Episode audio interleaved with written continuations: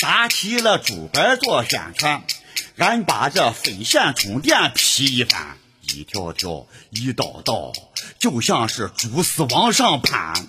且不说形象不美观，关键是藏着大隐患呀！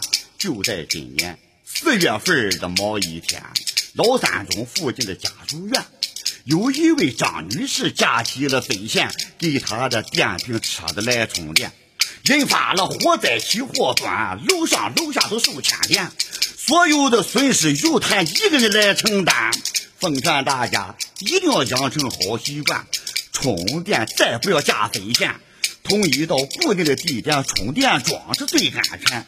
为推动建设文明小区做奉献，为了自己、家人和他人的安全，使用电动车时请规范充电，消除隐患，让安全永驻。